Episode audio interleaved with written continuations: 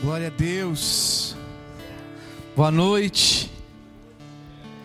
Que a presença do Senhor esteja aí na sua casa, onde você está, assim como ela está aqui conosco neste templo. Amém, igreja? Você pode dar um glória a Deus aí? Aleluia. Bom, amanhã, às 8 horas da noite, nós temos um compromisso. Amanhã é feriado, quarta-feira é feriado, 21 de abril, e nós temos uma, um compromisso de oração pelo Brasil. Na verdade, amanhã, durante o dia inteiro, vai estar acontecendo 12 horas de adoração e oração pela nossa nação. E nós estaremos, o nosso horário será das 8 da noite às 9 horas da noite. Nós, como igreja, estaremos juntos com a missão Brasil de Joelhos de Brasília, intercedendo pelo Brasil. Então, você que é da nossa igreja aqui de Florianópolis, você pode vir para este lugar, para a sede, para estar orando e adorando ao Senhor junto conosco e principalmente intercedendo pelo Brasil.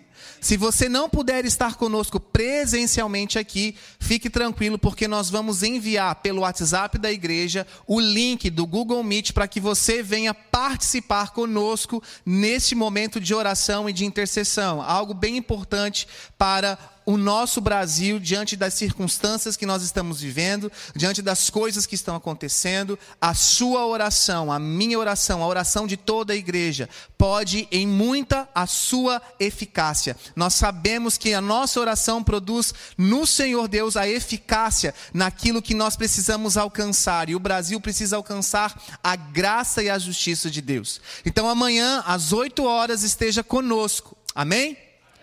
Mas antes de começarmos a administração de hoje, eu tenho algo para mostrar para vocês, que é novos produtos da nossa editora. Deixa eu mostrar aqui, que vai ficar melhor para vocês visualizarem, que é Preste atenção, olha só. Se você quiser agora, você pode ligar por WhatsApp, número do WhatsApp, ou mandar mensagem para o número do WhatsApp que aparece aí na sua tela e fazer a sua encomenda. Nós estamos lançando uma coleção chamada Torres e Altares da Nação dos Montes. O que isso significa? Então, nós temos uma. Estou me sentindo agora aqui a Araci da, da, da Top Term, né? Ligando agora. Então, olha lá. Não tem nas farmácias, você tem que ligar. Vai lá. Aqui, ó, a caneca com todas as cidades onde nós temos torres de oração e de intercessão. E aqui nós temos também um copo de café do estilo Starbucks com o mundo e o texto, a palavra Yeshua e o texto de Mateus 2:21. E assim também temos a camiseta que eu estou vestindo a camiseta também tem Yeshua e o texto de Mateus 2:21 e atrás está todas as cidades que nós temos a nossa torre de oração. A camiseta você pode encomendar, nós temos do tamanho 2 infantil até o XGG adulto. Então você pode encomendar aí a sua camiseta, a sua caneca e o seu copo de café pelo WhatsApp que aparece na sua tela. A partir de semana que vem, nós vamos também ter a garrafa de alumínio, garrafa térmica de alumínio. Então, nós estamos fazendo isso porque nós precisamos é, de recursos, mais recursos na nossa editora. Se você estiver adquirindo, então, esses produtos, você vai estar abençoando também a nossa editora. Os valores, os preços, as condições de pagamento, tudo você vai receber daqui a pouco por um vídeo que está sendo gravado agora, nesse exato momento. E o Luan vai mandar para você, junto com a Elo, daqui a pouco no WhatsApp da igreja e você vai receber aí. Se você não tem recebido o WhatsApp da igreja com os recados, manda um oi agora aí no WhatsApp da igreja, dizendo: Eu quero receber os recados da igreja. E você vai entrar no grupo então e vai receber todos os recados e avisos da nossa igreja. Amém? A devocional do pastor Adalberto também. Todo dia vem devocional fresquinha gravada por ele, lá da cozinha dele, que eu sei que ele acorda cedo, lá fazendo cafezinho, de manhã cedo, ele já grava lá um devocional para você, para nós como igreja estarmos escutando e sendo edificados. Amém? Então, quer encomendar? Encomenda agora. Nós não temos estoque, nós fazemos tudo sobre encomenda. E um detalhe importante: você vai encomendar, mas você retira na sede da sua igreja, na sua cidade. Então, se você é da IT, você vai receber o seu produto na IT. Se você é da IC, você vai receber na IC. Se você é da IBLU, vai receber na? Ah, obrigado. Na IF? Na IJS e na IJS, por assim, né? E se você é de fora da cidade, entre em contato que aí vai ter um pouco mais de frete. Enfim, esses são os avisos iniciais. Nós estamos aí lançando é, essa coleção chamada Torres. Vou ver se vai dar certo. Torres e altares da nação dos montes. Amém? Coloque-se de pé no seu lugar, junto com a sua Bíblia. Abra a palavra em Isaías capítulo 40. Hoje nós vamos meditar nessa palavra importante do profeta Isaías para nós. Vamos ler juntos? Eu vou ler na versão Almeida Corrigida e Fiel, uma versão mais arcaica. Talvez você possa estar lendo na NVI ou na NVT ou na King James. Eu estou lendo nessa versão que é um pouco mais arcaica, que diz assim: Voz do que clama no deserto. Repete: Voz do que clama no deserto. Preparai o caminho do Senhor. Endireitai no ermo vereda a nosso Deus. Repete: preparai o caminho do Senhor, endireitai no ermo vereda ao nosso Deus. Levante suas mãos. Pai, eu quero profetizar essa palavra sobre a vida de toda a igreja e declarar que todos nós seremos teu instrumento para preparar o caminho do Senhor e para endireitar aquilo que está torto, aquilo que precisa ser aplainado, aquilo que precisa ser corrigido. Pai, eu declaro a tua palavra, a tua santa palavra sobre toda a igreja nessa noite, em nome de Jesus. Amém. Amém. Essa palavra, uma voz clama no deserto, Me lembra muito 2007, quando nós fomos para Porto Alegre, na gravação do CD na época, do Diante do Trono, e ali às beiras do Rio Guariba, nós estávamos começando né, o culto, a adoração, a gravação, e a primeira frase que foi ministrada foi essa: Uma voz clama no deserto. Preparem, preparem o caminho do Senhor. Essa palavra foi profetizada por um profeta. E ela traz sobre nós uma incumbência de atividade, uma incumbência de ação, uma incumbência de que é necessário ser feito algo. O que? Preparar o caminho. O caminho é feito para algo passar com maior facilidade, para chegar a um destino com maior tranquilidade. Um caminho direciona, ele tem destino certo. Um caminho, ele não é uma trilha feita ao nada. Um caminho, ele leva a um destino. E existe então uma palavra de Deus para mim e para você.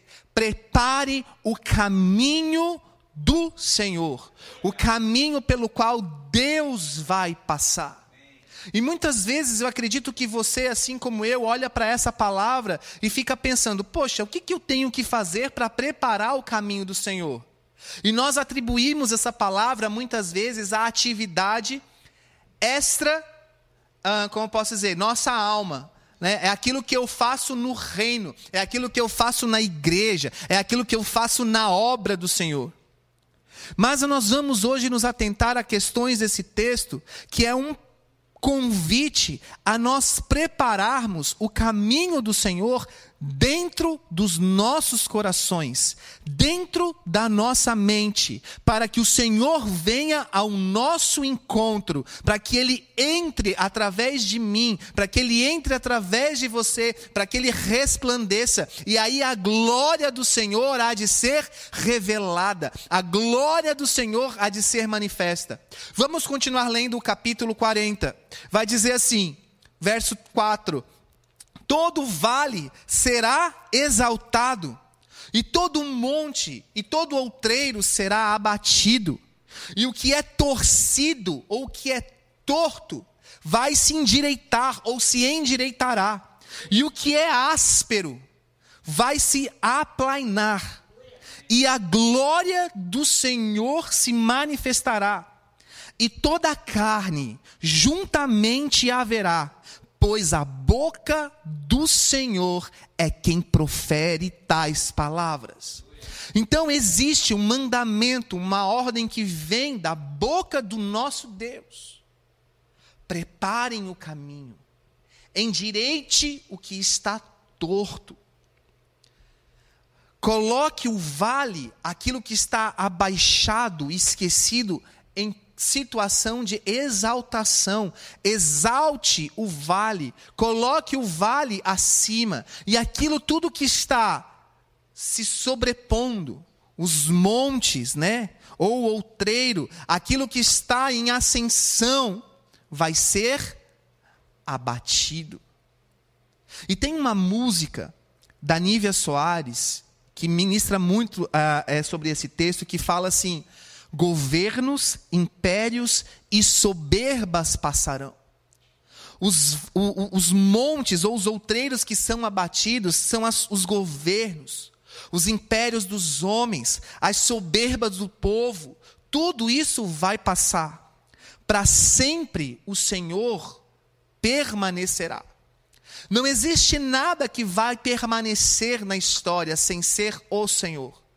Tudo, repete comigo, tudo, passa. Qualquer coisa passa. A beleza passa. Ah, não precisa mais repetir, pode continuar. A riqueza passa. O tempo passa. O dinheiro passa. A valorização das coisas, do imóvel, do carro, né? A moda, aquilo que você tem aí hoje de, de, de, de roupa interessante, né? isso tudo passa. Esses dias, o Gabriel e a Marina estavam lá em casa, a gente viu a, o, o, álbum do meu casamento, e já, por exemplo, 10 anos já se passaram. Esse ano eu faço 10 anos de casado. Então, eu estava vendo assim alguns rostinhos aqui desses jovens hoje, eram tudo criança no meu casamento.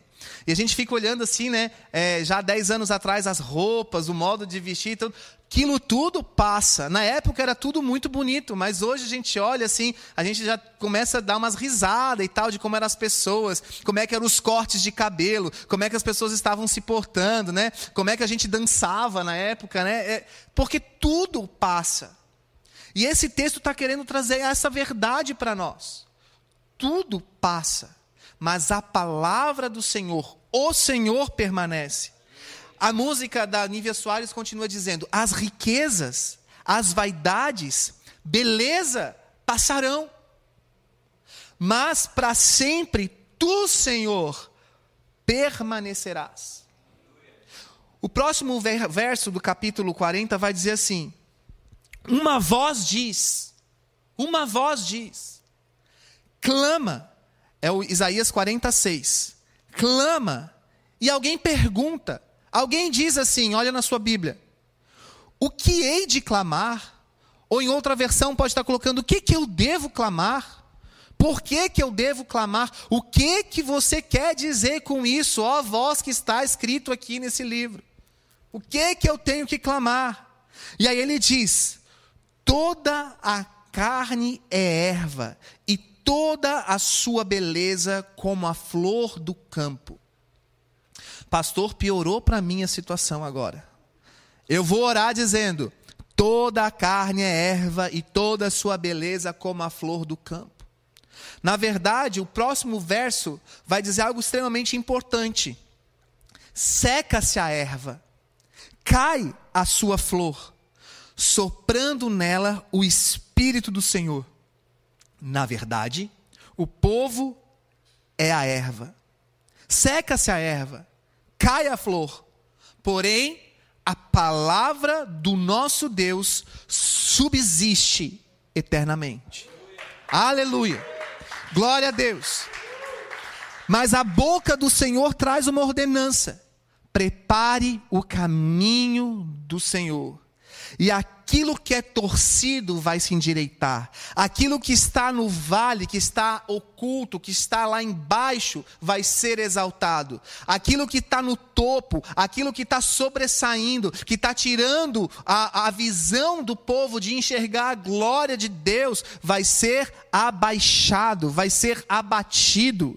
E o que é áspero, o que não é liso, aquilo que causa muitas vezes é, textura que não, você não gosta de sentir essa textura, uma textura ruim. Imagina uma lixa, uma pedra pome, você andando sobre mariscos, sobre é, na, nas pedras, no, como é que se diz aquilo que tem nas pedras na praia? Na, cascalho, é. Você está no mar e tem aquelas coisinhas que corta o pé né? Tudo isso vai ser aplainado. Ou seja, esse caminho que é tão difícil de ser construído, ele vai ser construído, porque é a boca do Senhor que está dizendo. É uma profecia que vai ser cumprida. E nós estamos então vivendo os dias que essa voz que determina isso está visitando a nossa geração com a mesma palavra que fluía da boca também de João Batista, impelido pelo próprio Deus. Arrependam-se, pois o reino dos céus está próximo. Há quem diga, por exemplo, que essa voz é a voz do próprio profeta Elias, que também esteve sobre João Batista e que hoje está vindo sobre os profetas dessa geração para continuar anunciando que o reino de Deus está próximo e que é necessário então um arrependimento. Pastor, eu entendi tudo isso, mas quando ele fala ali, o que que eu tenho que clamar? Porque toda a carne é erva e toda a sua beleza como a flor do campo. Seca-se a erva, cai a flor, soprando nela o Espírito do Senhor. Na verdade, o povo é a erva. Na verdade, o povo é a erva. O profeta acrescentou isso, ele deu ênfase a esta explicação, porque provavelmente as pessoas não iriam compreender o que ele estava querendo dizer. Mas então ele traz uma explicação diretiva: Ó povo, vós sois a erva.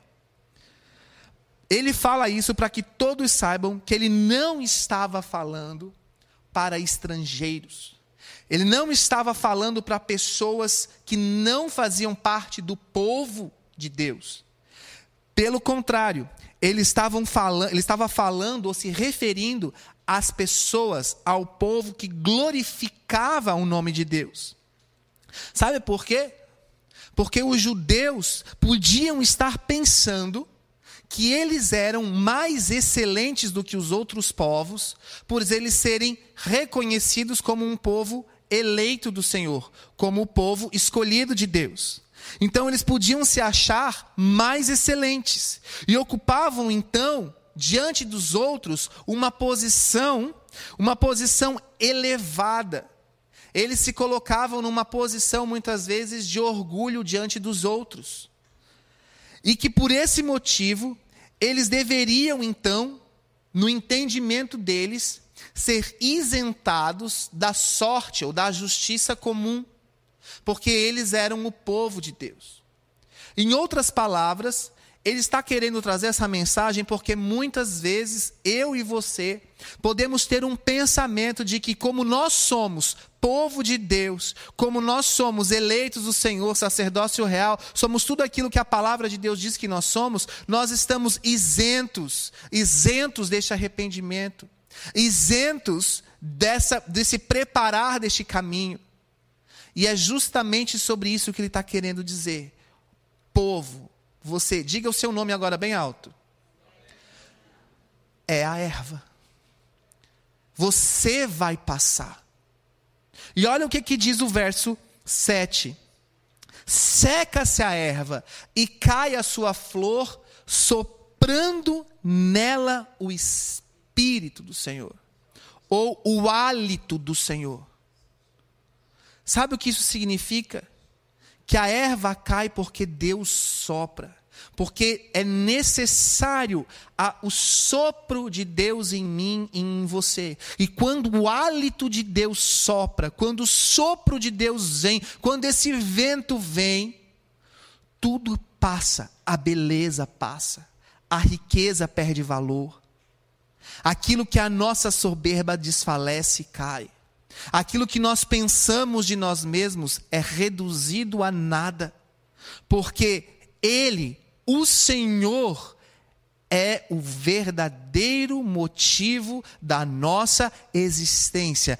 Ele, o Senhor, é aquele que vai crescer em nós. Então o profeta é, direciona esse texto de que o povo é a erva, porque isto era expressamente o nome do povo.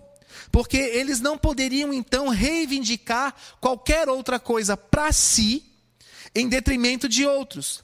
Como se ele tivesse dito que eles agiriam sabiamente se através de uma convicção da sua pobreza, daquilo que eles reconhecem que nada são, eles jogariam então, ou deveriam jogar a confiança que eles têm neles mesmos fora. Em outras palavras, você pode ser bonito, você pode ser, ter muito dinheiro, você pode ter saúde, você pode ter os carros dos últimos tipos, você pode ter as melhores vestimentas do mundo, você pode ser um grande influenciador, você pode ter um monte de gente que segue você, mas tudo isso passa. O que que permanece? A palavra do Senhor. E basta essa palavra soprar sobre a sua vida que tudo isso cai. Então, esse convite do preparar o caminho do Senhor não é somente fazer a obra de Deus porque você está preparando o caminho para a volta dele, mas é você trabalhar a, o seu coração, a sua alma, a sua vida para que ele venha e ele sopre e sopre de você tudo aquilo que não é valoroso, tudo aquilo que o monte, muitas vezes, é aquilo que você idolatra, as coisas que você coloca na sua vida que tomam, que ofuscam o brilho de Deus, que tira a presença de Deus da sua vida. Em uma palavra, o profeta, depois de ter mencionado a consolação, mostra que de forma os homens devem estar preparados para recebê-la. Porque eles não são capazes disso, até que antes sejam todos reduzidos a nada. E nós entendemos então que existem momentos da nossa vida que Deus, por seu amor, nos trata. Deus, por seu amor, também nos faz sofrer. Deus, por seu amor, também nos faz passar por adversidades. E tudo isso pode ser o sopro de Deus sobre a erva, para ministrar o nosso coração. Tudo que você está fazendo aí vai passar. O seu celular de último tipo, daqui a três anos, ele já vai ser ultrapassado. Tudo aquilo que tem de tecnologia de hoje, o 4G, daqui em poucos meses vai vir o 5G, e aí eu não sei o que, que vai vir depois do 5G, né? O dinheiro tá uma coisa totalmente louca e doida, tem um monte de coisa acontecendo aí. O mundo, sabe, vai ter um reset mundial, sei lá, mas tudo vai passar, mas a palavra do Senhor vai permanecer. E é essa palavra que tem o poder regenerador da nossa mente. É essa palavra que transforma o nosso ser. Então nós precisamos compreender que Isaías 40 é um chamado a um arrependimento, é um chamado a eu estar preparando dentro de mim o caminho para que a glória do Senhor se manifeste. Mas há coisas dentro de mim que impedem a glória do Senhor se manifestar. Há muita coisa dentro de mim que Deus não deixa eu avançar, ou eu não prospero, eu não vou à frente, porque eu mesmo tenho bloqueios, eu tenho bloqueado a glória do Senhor na minha vida. Então eu preciso compreender essa ideia de que tudo passa, eu vou passar. O que permanece é a palavra do Senhor. E a palavra do Senhor, ela é viva e eficaz.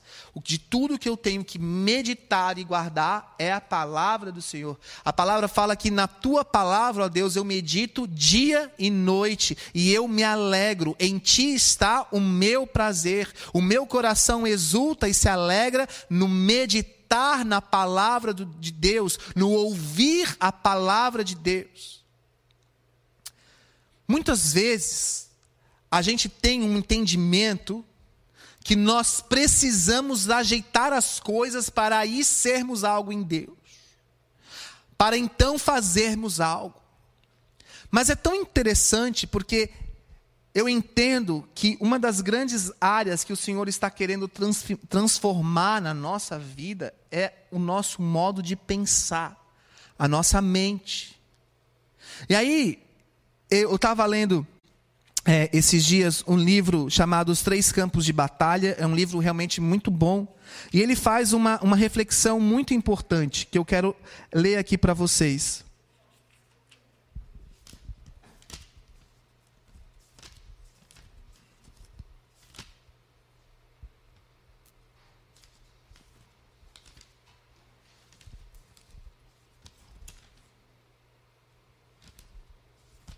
Bom, eu não estou achando aqui nesse exato momento, mas ele faz uma analogia do seguinte.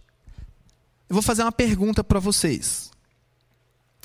Aonde Jesus foi crucificado? Ah, na cruz. Não, aonde era o local que ele foi crucificado? Calvário ou Gólgota. Gólgota é o monte da caveira. E ele traz uma reflexão dizendo que Jesus Cristo, ele foi crucificado na caveira, num lugar onde parece o crânio, a cabeça de alguém. E que nós precisamos compreender uma mensagem nisso, que a grande transformação que vem de Deus em nós é através da nossa mente. E nós precisamos então crucificar os nossos pensamentos a Deus, submeter os nossos pensamentos a Deus. Porque, de acordo com a renovação da sua mente pela palavra dele, é que nós seremos transformados de glória em glória. Então é necessário entendermos que, se eu ficar esperando eu ser uma pessoa aprovada pelos homens, aprovada por Deus. Se eu ficar esperando o momento certo, a hora certa, para eu ser algo, eu quero dizer para você uma coisa bem importante. Esse momento nunca vai chegar, porque você nunca vai estar preparado. Eu e você nunca vamos estar preparados do modo como nós exigimos de nós mesmos. E, e, Satanás, quando ele caiu, ele estava no paraíso. Ele estava com Deus. Ele estava diante de Deus, exaltando ao Senhor. E mesmo assim, ele caiu. Adão estava no paraíso, ele estava no jardim, ele tinha acesso a Deus. E mesmo assim, ele caiu. Então não fique esperando algo acontecer na sua vida, que aí você vai, porque isso é erro também. O que nós temos que cuidar é com aquilo que nós estamos pensando. E aí o que que é, Provérbios coloca isso? É, Provérbios 16, 18 fala que o orgulho vem antes da destruição. E Satanás caiu pelo orgulho. Adão, querendo ou não, ele caiu pelo orgulho de, na intuição, no desejo de talvez, quiçá, ele ser como Deus. Então, o orgulho, ele faz com que nós venhamos a cair. E eu compreendo que muitas das coisas que precisam cair na nossa vida para que veja, seja preparado o caminho do Senhor, é tudo aquilo que sustenta o nosso orgulho, a nossa posição. Então, tem aqui uma, uma, um texto do João Calvino que eu gostaria de ler para você, que ele coloca assim: seca-se a erva. Esta repetição é novamente adicionada com o objetivo de levar a nada, a nada, a glória da carne. Ou, em outras palavras, a nossa própria glória, a glória do homem. Então, Seca serva significa você pode ter todo o sucesso do mundo. Você pode ganhar o Big Brother Brasil. Você pode ser um ator que ganhou não sei quantos Oscars. Você pode ser a pessoa que é a mais famosa hoje de cantor internacional. Vai passar. Daqui duas gerações ninguém vai mais lembrar do seu nome. Porque tudo vai passar, mas a palavra permanece. E ele diz assim: ele traz isso tudo para levar a nada a glória da carne, mas ao mesmo tempo contém em si um consolo muito valioso, que Deus, quando ele tem abatido o seu povo, imediatamente ele o levanta e o restaura. Quando Deus sopra, ele abate quando Deus sopra sobre a nossa alma, Ele abate tudo aquilo que não presta. E quando essas coisas acontecem, nós somos sim machucados. Nós passamos por dias difíceis, mas esse mesmo Deus, Ele levanta o seu povo e ele restaura o seu povo. Assim, o contexto, portanto, é este: a grama de fato seca e perece, mas a palavra do Senhor permanece para sempre. Depois de ter aprendido quão vazios e destituídos nós somos de todas as bênçãos, quão transitória e evanescente é a glória da carne, o único consolo que nos resta para que possamos ser elevados pela palavra do Senhor, assim como por uma mão estendida, é que somos, né, reconhecendo que somos frágeis e caídos, mas que a palavra do Senhor é durável e eterna, e em uma palavra, aquela vida que precisamos tanto nos é oferecida. Aquela cura que nós precisamos tanto nos é oferecido. O recurso que precisamos tanto nos é oferecido. A partir então de uma outra esfera, de uma esfera de uma vida humilde, de uma vida quebrantada, que não busca a sua própria justiça, que não busca o seu próprio prazer que não busca ali o seu próprio resolução para mostrar aos outros que superou a situação. Pelo contrário, você vai passar a sua força, a sua beleza, o seu dinheiro, a sua doença, a sua crise, a sua vida vai passar. Mas o que permanece é a palavra de Deus. E a palavra do Senhor, ela transforma. O Senhor tem poder para transformar. E o vento que sopra vem para restaurar, ressuscitar e trazer renovo. Repete comigo: o vento que sopra, o vento que vem de Deus, vem para restaurar, com força, para ressuscitar e para trazer renovo.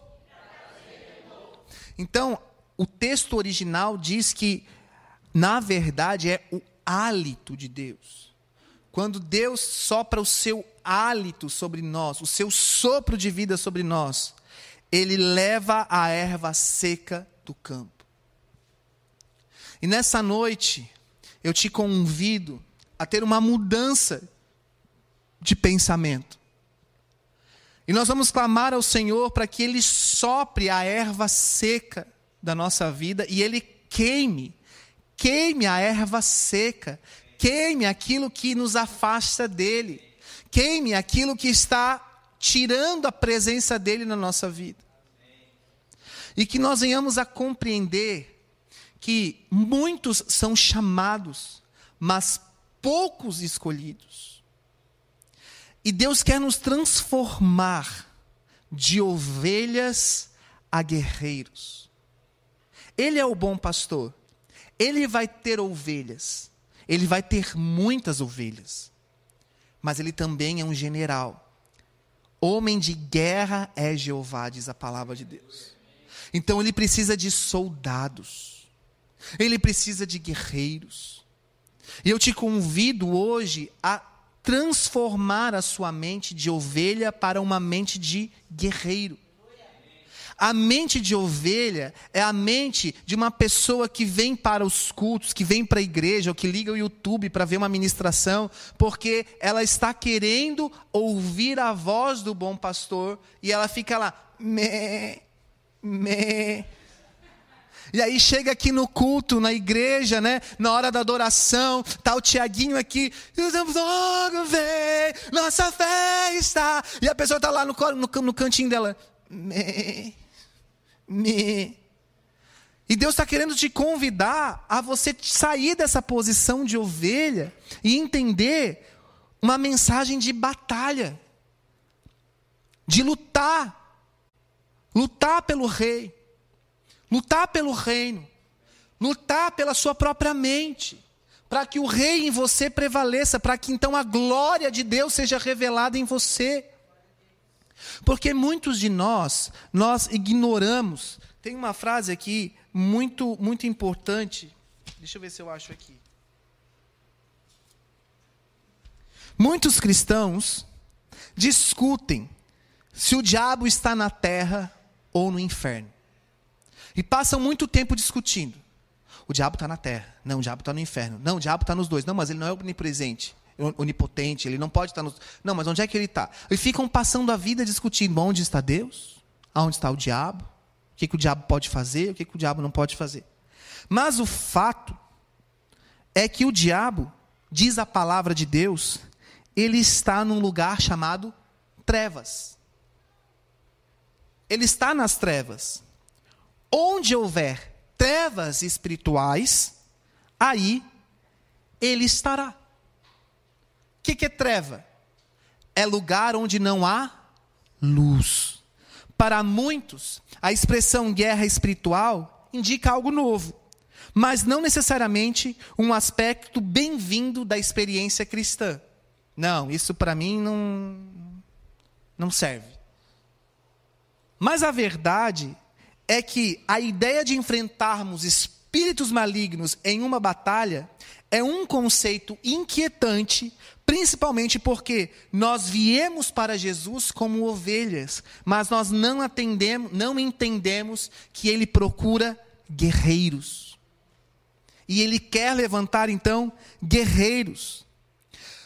Talvez alguns de nós jamais iniciem uma guerra espiritual, mas nós todos devemos encarar um fato. O diabo, ele já iniciou e decretou uma guerra contra nós. Satanás, ele já iniciou uma guerra contra mim e contra você. A questão é: você vai lutar contra ele ou você vai ser vencido por ele?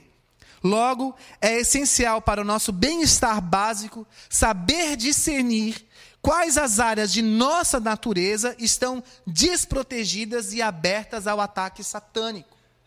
A palavra fala em Judas, verso 6, assim: quanto aos anjos que não conservaram as suas posições de autoridade, mas abandonaram a sua própria morada, ele os tem guardado em trevas, presos com correntes eternas para o grande dia do juízo. Alguns anjos abandonaram as suas posições de autoridade. Alguns cristãos ignoram as suas posições de autoridade contra Satanás e seus demônios. Alguns de nós ignoramos a autoridade que o Senhor tem concedido a nós. Alguns de nós também ignoramos o chamado dele a nós. E nós vamos nos enclausurando em lugares de trevas dentro da nossa alma, entendendo que nós nada somos, que nós nada precisamos. Então eu vou dar um exemplo bem básico. Eu, como diácono, por conta de algum pensamento, por conta de alguma situação, eu começo a guardar dentro de mim rancor, amargura, ressentimento. E quanto eu menos percebo, eu já estou afastado. Eu abandonei o meu posto de diácono na igreja do Senhor. No louvor, por conta de alguma circunstância, eu vou me afastando. Eu vou me desvinculando. Eu não quero mais estar com aquelas pessoas. E quando eu menos percebo, eu abandonei a minha posição. Quando eu trago esses exemplos de coisas com relação à igreja, fica mais fácil você entender esse abandono. Só que o que Deus está querendo te mostrar hoje é que você, muitas vezes, pode ter abandonado a sua posição de oração, a sua posição de autoridade, por conta das circunstâncias. E você deixou que a sua justiça própria viesse a crescer dentro do seu coração. E aí a acusação, a crítica, né, a, a, comparação com outros, você começa a deixar crescer dentro de você. E quando você menos percebe, você enxerga tudo na igreja de ruim, menos que aquela igreja é um exército em potencial na mão de Deus. E aí o que, que acontece? Ao invés de você estar então no culto, na presença de Deus, lá no seu secreto, na sua casa, orando e guerreando, tomando uma posição de guerreiro, como você está orando? Bem. Você vem para a igreja e. Bem. Ô oh, Senhor. Ovelha. É errado ser ovelha? Não. Muitos são chamados, poucos escolhidos. Deus quer transformar o seu pensamento de ovelha em, em, pensamento de guerreiro. E um guerreiro em batalha, ele não tem tempo para pensar na justiça própria. Um guerreiro em batalha, ele não tem tempo para pensar na beleza, na roupa que ele está vestindo. Um guerreiro em batalha, ele não tem tempo para pensar na reputação do seu ministério. O que vale para ele é ganhar a batalha para o seu Senhor. Não importa mais a minha aparência, não importa mais o que as pessoas pensam de mim. Eu estou numa batalha iminente contra Satanás e seus demônios. Por quê? Porque eles decretaram essa batalha contra mim. Se eu pudesse escolher, eu não estaria lá. Mas a minha natureza chama-se pecado. Eu sou uma natureza, tenho uma natureza pecaminosa. E por conta do pecado é que o diabo tem acesso à minha vida. E até Jesus voltar, eu preciso preparar o caminho dele. Porque esse caminho não está pronto. Como é que eu vou preparar esse caminho? Primeiro, abaixando aquilo que está altivo como um monte, como um outreiro na minha vida, levantando aquilo que eu abaixei, que eu deixei lá no vale, para que o Senhor cresça. Vocês estão compreendendo o que eu estou querendo dizer? Então, eu preciso ter uma mente transformada. Eu preciso que o Espírito Santo sopre. Eu espírito que o fogo queime a erva seca. Eu preciso do toque do Senhor, não de momento. O pastor Juscelio de Souza, uma vez eu vi uma ministração dele, ele trouxe uma experiência muito importante. Ele fala assim: que na palavra de Deus a gente enxerga alguns personagens que foram usados pelo Senhor. E ele vai dizendo o nome de algumas pessoas e alguns profetas menores que tiveram momentos pelos quais eles foram usados pelo Senhor e por conta daquilo eles mudaram a história. Mas o Senhor também usou uma mula. Mas depois que Deus usou a mula, a mula voltou a ser mula. E aí ele traz exemplo de outras pessoas, como Pedro, que teve a vida totalmente transformada. Ele não teve apenas um momento, ele teve uma vida com Deus. Paulo não teve um momento, ele teve uma vida com Deus. Ele carregou a presença com ele. Aquela presença visitou, mas permaneceu, fez morada. Não foi só de um, alguns instantes e alguns momentos. E depois que aquela visita aconteceu, eles carregaram no coração a presença do Senhor. Então hoje Deus está querendo trazer sobre você essa questão, que você não viva de momentos com Deus, mas que você carregue o Senhor aonde você for. E para você carregar, prepare, prepare o caminho do Senhor. Para eu terminar, eu quero chamar o grupo de louvor já à frente. Este é, sem dúvida, um tempo cirúrgico, um processo doloroso de mente, alma e emoção sendo tocados, transformados e realinhados com o design original do seu Criador. Eu estou vivendo isso. Você está vivendo isso. Glória a Deus por isso. Então, por fim, vamos dizer mais uma vez: seca-se a erva, cai a sua flor soprando nela o Espírito do Senhor. Mas a palavra do nosso Deus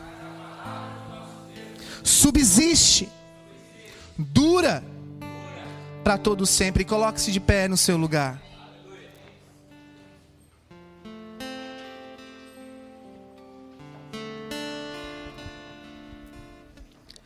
Pai, nós intercedemos nesse instante para que todos nós aqui venhamos, Deus, a sairmos de uma posição, Pai, uma posição como de outreiros, como de montes elevados na soberba e na arrogância, a sairmos, Deus, de uma posição de um coração não ensinável, para sermos, sim, ó Deus, um coração ensinável, para sermos conforme o Senhor quer que nós venhamos, venhamos a ser. Pai, que nós venhamos a sair, Deus, desse lodo, desse maranhado, desse mangue da nossa alma, e que venhamos a navegar no oceano do teu espírito, Deus, compreendendo que o Senhor vai vir com o teu fogo e vai queimar toda a erva seca, tudo aquilo que não presta no nosso ser. Pai, que a nossa mente venha a ser uma mente transformada pelo Senhor. Que nós não tenhamos apenas uma mente de ovelha que quer ouvir a voz do seu bom pastor dizendo: vem para cá, vai para lá, agora é hora de entrar, agora é hora de você avançar e comer, mas de ouvir a voz do general que é Cristo e que venhamos a ter um comportamento de guerreiros, de levantarmos as nossas espadas, de tomarmos posição contra aquilo que nós pensamos primeiro que não convém, contra aquilo que o diabo coloca no nosso coração que nós vemos como seta, como coisas que não vêm do Senhor. Ó oh Deus, nesta noite nós entregamos a vida da tua igreja diante de ti e pedimos, ó oh Pai, consome aquilo que pode ser consumido, para que a voz que clama no deserto seja uma voz com reconhecida, conhecida pela tua igreja, e que a tua igreja, a tua noiva, prepare o teu caminho, em nome de Jesus.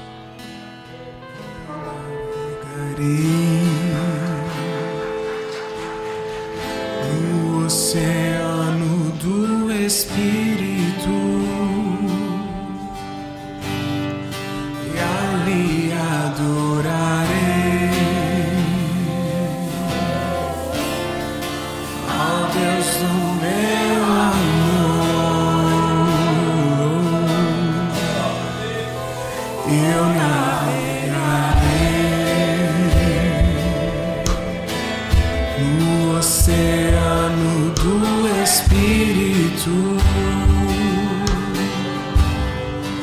Maria.